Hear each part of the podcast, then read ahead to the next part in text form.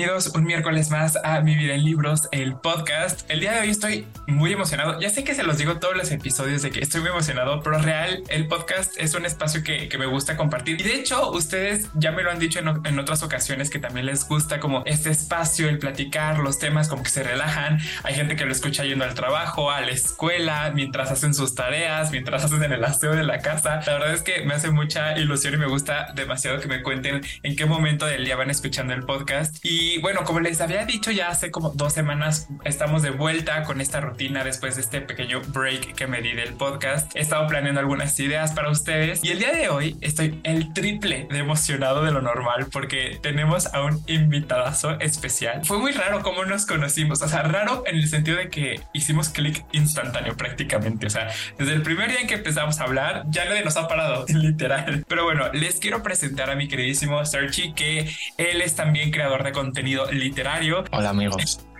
No sé qué decir. No sé qué decir. ¿Cómo estás? Yo sé que estás un poco nervioso porque ya me lo habías comentado. Lo estoy, pero no, no se va a notar que estoy nervioso. No te preocupes. Sí, disimular. Muy bien. No, pero le decía a Solchi que el día de hoy queríamos hablar, como desahogarnos, sacar de nuestro sistema todos esos traumas como lectores que llevamos, porque el día de hoy, seguramente si ya vieron el título de este episodio, vamos a hablar de las cosas que no nos gustan de los libros. Que yo sé que ustedes allá en casita donde nos escuchen también van a tener su propia lista Así que me va a encantar que de pronto en redes sociales nos compartan de que todas sus opiniones de si están a favor o en contra de lo que nosotros decimos, porque creo que va a ser una buena platiquita. Yo sé que tú ya tienes tu lista bien preparada porque él hizo la tarea. Yo vengo, vengo preparado, vengo preparado para soltar mmm, muchas críticas. Si fuera deporte nacional, bueno, nacional, si fuera deporte olímpico, yo me presentaría. Y ganaría. Para criticar ganaría. cosas. Sí, puede ser. Pero antes de comenzar, me gustaría como iniciar para que la gente te conozca un poco más sobre por qué quisiste iniciar en el mundo de creación de contenido específicamente literario. Es una pregunta que no me he planteado. Eso sucedió tal que así. Un día fui a la librería con, con, un amigo y vi un libro y dije, me lo voy a comprar. Esto hace tres, cuatro meses, cuatro meses. Vi un libro y dije, me lo voy a comprar porque no me llamó la atención y dije, va, lo leí enseguida. Y vi que de ese libro no, no había muchas reseñas por, por TikTok. Yo pues sí que consumía algo de contenido, me hacía gracia escuchar y ver a la gente hablar de libros y dije, oye, ¿y por qué no subo yo que me ha parecido este libro ya que no encuentro a nadie que lo haya leído? Y así empecé. Después de ese libro me compré otro y hasta ahora. Y así, en el vicio, así, en el así ha sido, así ha sido completamente. ¿Qué te ha parecido la experiencia? Digo, porque llevas ya unos meses, entonces yo creo que ya tienes como un panorama un poquito más amplio. ¿Qué te ha parecido? ¿Te ha gustado? ¿No? ¿Se te ha hecho fácil? ¿Difícil? Pues hay veces que me que digo que no tengo ideas para subir o para... Ahora ya no, ahora ya intento tener como cosas, cosas ya de stock, por si acaso en algún momento me quedo sin idea y digo, pues mira, tiro de, de lo que tenga ya grabado. Eso se me hace pesado, eh, el hecho de la constancia. Sí, y es una costumbre, tenemos que agarrar la costumbre, porque también a mí me costó justo trabajo esa parte al principio de agarrar como la rutina diaria, porque yo comencé primero en, en Instagram, de hecho, entonces ya tenía como la rutina de tres fotos o tres videos a la semana, ok, está bien, pero ya pasar de eso a un video diario, eh, sí fue como, wow, o sea, no sé, sí fue al principio bastante estresante. Es complicado, es complicado. La gente no lo entenderá. Habrá gente que sí, pero habrá gente ajá, que no. Ajá. Siempre hay comentarios de que por eso crear contenido es muy fácil y hacer un video diario es muy fácil. Nada más te paras frente a la cámara. Inténtenlo, inténtenlo. Les doy un mes para que lo intenten diario, a ver si lo logra. Es todo un tema, es todo un tema. Pero la verdad es que lo estás haciendo bastante bien y yo te lo dije desde el primer día, me gustó bastante tu contenido de energía que transmites. Así que les recuerdo a todas, a todos, a todos que nos escuchen, aquí en pantalla y en la descripción de este video van a encontrar los enlaces a sus redes para que les sigan, lo contacten y también le den mucho like, mucho amor por allá en redes sociales. Bueno, ahora sí que sí vamos a pasar al tema y haznos los honores. A ver, tú saca de tu ronco Oh, boy. Tu primer trauma lector. Es que, ¿qué empiezo? ¿Flojito o empiezo ya fuerte? Como tú Voy a quieras. empezar flojito. Voy a empezar flojito que tampoco, tampoco, tampoco queremos aquí asustar a nadie. Mira, una de las cosas que más nervioso me pone es que cuando pego mal un post-it y lo quito, se vayan las letras detrás. Editoriales, ¿por qué imprimís así? Si quito un post-it, que se vaya solo el post-it, no arrancar media hoja de letras, por favor. No puedo volver a pegar luego ese mismo post-it porque tiene letras pegadas y se confunden. Gente dirá, ¿qué chorrada dice? Pero... No me ha pasado. Pasado? Pues a mí sí, ¿eh? me da muchísima rabia y digo, no, es que no puedo, no puedo, no puedo. Lo que sí me ha pasado con los post-its es que, tipo, no, bueno, aquí no he pegado nada, pero en los libros que he pegado, los pongo y después me equivoco porque me estresa que queden chuecos, o sea, como mal puestos con mi pulso de maraquero que me queda todo chueco, lo despego y cuando lo despego ya como que el pegamento se va muy fácil, ¿sabes? Pero nunca me ha pasado que la tinta, o sea, las letras se, se despeguen. He encontrado la solución, he encontrado la solución. Eso es porque los, los post del Sein, que son los que yo gasto, mira, los tengo por aquí, espérate, los post del Sein, que son los que yo gasto, tienen mucho pegamento, se ve. Entonces, lo que hago cuando cojo un post-it, yo cojo, por ejemplo, este post-it. En lugar de pegarlo directamente en la hoja, lo que hago es lo pego en la portada y lo despego un par de veces ah, para quitarle pegamento. Y luego ya lo pego en la hoja. Y así no se van tanto las letras o no se van las letras. Si yo fuera tú también me pondría nervioso, sinceramente. Y de hecho, mi, mi primer como punto está también como muy parecido a ese. Y no sé si te ha pasado que de pronto uno compra libros que a lo mejor o son ventas internacionales acá de que el número uno o tiene a lo mejor una adaptación y en la portada le ponen un sticker justamente con la plataforma donde puedes encontrarlo. O aquí toda una franja de que la adaptación número uno y es como, ¿por qué hacen eso? Me los,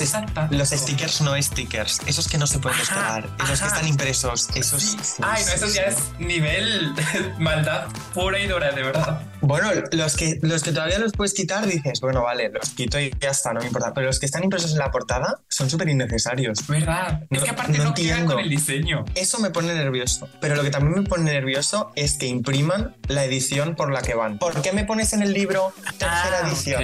¿Por qué? No, me da igual, queda feo en la portada. Eso también me pone muy nervioso. Junto con esto también me pone de los nervios que pongan si, esto es la portada del autor de y su otro libro. ¿Por qué me pones eso en la portada? Pónmelo aquí detrás o pónmelo donde me, o donde me pones la reseña del, ah. del, autor. Escribió también este otro libro, pero ¿por qué me lo pones en la portada? Eso, eso a mí fíjate que no me pone tan nervioso porque, o sea, puedo entender a lo mejor la razón detrás de, ¿sabes? Como mercadotecnia. En plan, a lo mejor hay gente que ubica al autor, autora, autore por otro libro muy famoso, entonces creo que puede funcionar. Pero ¿sabes lo que sí me pone un poco nervioso? Y creo que ha pasado en más de una ocasión que está el libro, o sea, la portada ponen al autor y no sé, libro fenómeno de BookTok o de TikTok. Eso tampoco. que pongan eso. Eso sí, digo, eso es innecesario totalmente. Todo esto que hemos dicho se puede solucionar con la. No tengo ninguno cerca. Con la típica banda que ponen aquí abajo, que, quitas, que te lo pongan todo ahí, del, fenómeno en TikTok del autor de el otro libro. Quinta edición, por ejemplo, y te lo ponen todo ahí y tú lo quitas y la portada queda maravillosa. Pero sí. Y vamos a continuar porque todavía tengo cosas que son igual que me pone muy nervioso. Yo esto, esto lo he visto sobre todo en libros de bolsillo e intuyo que es para ahorrar presupuesto. Pero me pone de los nervios que no haya esta solapitada aquí en los libros. Que solo sea la portada. No, no, no. Y si la portada va a ras de hoja, todavía peor. ¿Por qué? No entiendo. Pon, esta solapita porque queda genial. No se usa para nada. No se usa para nada. Yo no la uso. Hay gente que la usa de marca páginas. Yo no la uso. Pero ponedla porque si no el libro, no sé, no me gusta nada. No me gusta nada. Es algo que le pido a las editoriales que no hagan. No quitéis solapa por favor. Ya somos dos. Yo estoy de acuerdo contigo. Aprecio mucho que vengan las solapas, pero ¿sabes por qué? Yo sé que no tienen a lo mejor una O sea, bueno, se supone que hay gente que sí lo, como dices, como para marcar, como si fuera un separador o algo por el estilo. Yo nunca lo hago porque siento que se doblan las hojas, no entiendo. Me ayuda mucho y no sé si te ha pasado. Como saben, todas las portadas, o la mayoría al menos, no, creo que todas, tienen una especie de, no sé cómo decirlo, como de protección, ¿sabes? De, de película, como de medio de plástico, sí. Ándale, exacto. Entonces cuando esos libros que no tienen solapas, no, no sé si te ha pasado que se empieza a despegar más fácil de donde más los agarras. Es que no tengo muchos de esos libros, pero sí, sí, lo, entiendo. O sea, entiendo que como el roce de la esquina va directo con la punta de la película protectora, se queda más fácil que si está guardada aquí dentro. De hecho, dato curioso, cuando yo inicié a leer como en mis primeras veces, yo era tan piqui con los libros y con ese tema en particular que me compré unos guantes eh, tipo como para el frío. Wow. solamente, para leer. Y ahí me tenías, podía ser verano, yo podía estar en plena playa con el calor pero con mis guantes puestos para que mi libro no se dañara. La verdad es que era una payasada mía, sinceramente, ya no lo hago, pero, pero sí entiendo mucho ese tema. A ver, échale, échale la siguiente. Mira, y luego ya, ahora son cosas, lo dejo la parte fuerte para el final. Ahora son cosas más normales que a la gente le suele poner nervioso. Pues lo típico de que te pongan una foto de una persona en la portada. O sea, ¿esto por qué? Igual que, que el libro lo abras y el lomo se haga crack, porque no lo puedas abrir del todo. O que no sea flexible, que, o sea, que no tenga caída. Estas cosas que la gente yo sé que las odia. O sea, yo lo he visto en vídeos de gente que dice cosas que no me gustan y dicen estas cosas. O sea, En general. Por favor, editoriales, si sabéis que a vuestros lectores no les gusta eso, no lo hagáis. No lo hagáis. Hacer las cosas bien, no cuesta nada hacerlas bien. Y en cuanto a lo que dijiste de poner a personas en las portadas, estoy totalmente de acuerdo. Creo que eso ya es algo, una, bueno, creo que era una tendencia, una moda en las portadas Sí. ya como de antes, como más viejitas que sí te ponen la, la cara y el Sí. modelo. sí. Ahora, por suerte, como que ya no, y menos mal, y doy gracias. Dale trabajo a los, a los diseñadores gráficos que hagan dibujitos y cosas. No cojáis una foto random de internet y ya. ¿Ves? El único libro al que se lo perdono es el de los siete maridos de Belin Hugo. Es cierto. Bueno, pero no aparece el rostro, entonces tiene, tiene una ventaja a su favor. Hay otra cosa que también me genera mucho coraje y creo que es un coraje que vamos a compartir tú y yo y es el tema precio. ¿Por qué los libros son tan caros? A ver, yo entiendo que hay muchas cosas y cuestiones para ponerle el precio a un libro. De que traducciones, derechos de autores, si van a tomar la portada original, pues también tienes que pagar eso. Lo entiendo, lo entiendo perfecto.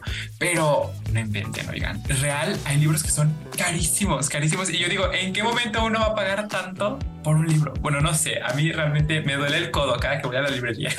En eso estoy de acuerdo, pero en eso yo creo que es algo contra lo que no podemos luchar tanto. Que nos quiten a las personas de las portadas es muchísimo más sencillo que, de- que bajen el precio de un libro. Pues el autor, quieras o no, que el pobrecito sea el que menos ganará del libro, sí. seguro. Pagarle al autor, pagarle eso, eh, los derechos de autor de la portada o de la persona que haga los dibujos. Y la impresión, la editorial tendrá que ganar su dinero, porque Claro. si no la editorial no imprime cosas. Eso es un tema complicado, que a mí también me da mucha rabia. Yo intento comprar los, los libros, o la mayoría de mis libros, de segunda mano. Y, y de momento todo me ha ido relativamente bien, excepto uno de los últimos libros que compré, que fue el de, el Asesinato para principiantes. Oh, ajá. Me vino el libro y todo parecía genial. La persona que me lo envió me escribió una notita, disfrútalo, no sé qué, no sé cuál.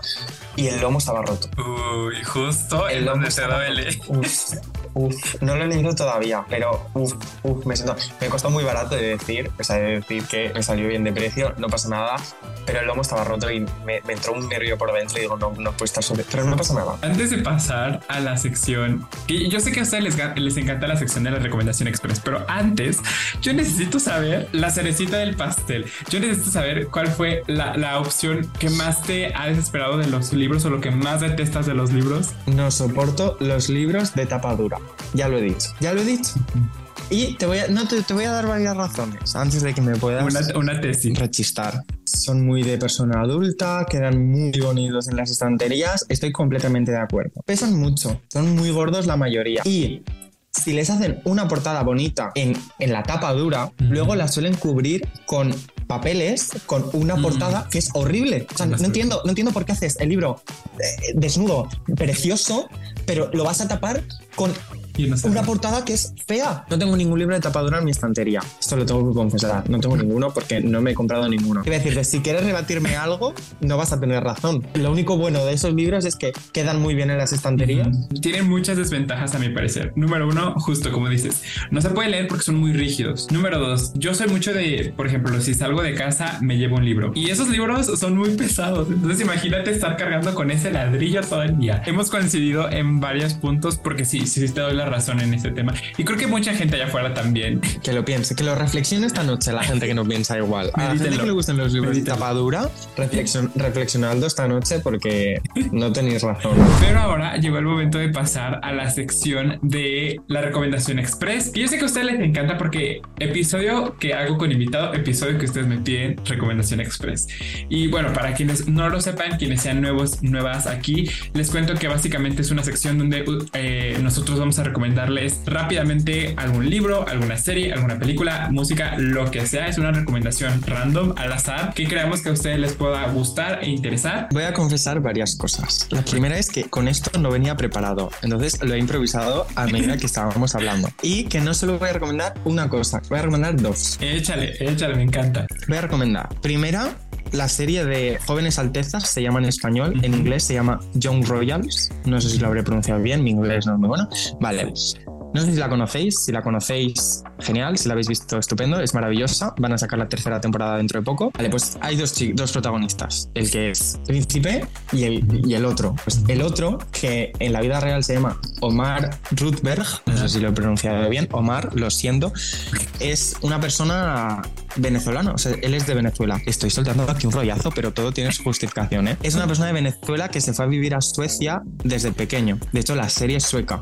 Vale, pues este chico también hace música, es cantante y es y, tiene y tiene muchos temazos. O sea, os lo recomiendo. O sea, mi canción favorita es Mi casa, su casa, creo que se llama. Y luego hay una más antigua que se llama Yo dije, uff, que esto tiene una esto esto es para reflexionar también.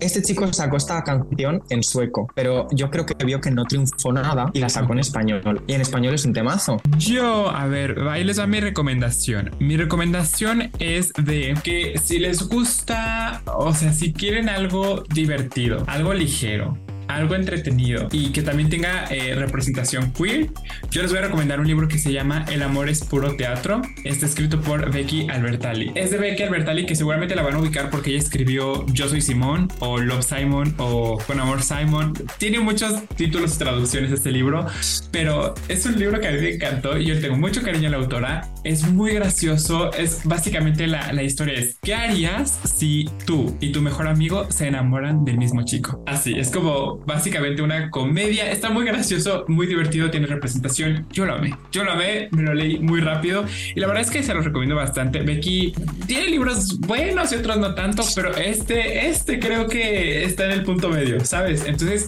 creo que si buscan algo así ligerito, se los recomiendo muchísimo. Esa va a ser mi recomendación express. De verdad, gracias por estar aquí en el podcast, por haberte dado el tiempo de poder compartir con nosotros. Ahora sí que sacamos todos nuestros traumas, pero por supuesto, nos va a encantar eh, conocer y leer en redes sociales cuáles son sus traumas particulares, porque sé que seguramente va a haber muchos temas que a muchos lectores les desespera de los libros. Sergi, muchísimas gracias por estar aquí, por haber compartido con nosotros. Yo tengo tres cosas que decir. Échale. La primera es, muchas gracias a ti por invitarme. La segunda es, se me ha olvidado la segunda. Bueno, la tercera es, luego vuelvo a la segunda. La tercera es, editoriales. Si estáis viendo esto, no ha sido hate del malo. Han sido críticas para que mejoréis. Pero bueno, de verdad, muchísimas gracias por estar aquí y recuerden seguirle. Hasta aquí les dejamos. Espero que les haya gustado. No olviden compartir el episodio. Ya saben que eso siempre nos ayuda muchísimo. Y recuerden que ustedes y yo nos escuchamos el próximo miércoles aquí en Mi Vida en Libros, el podcast. Bye.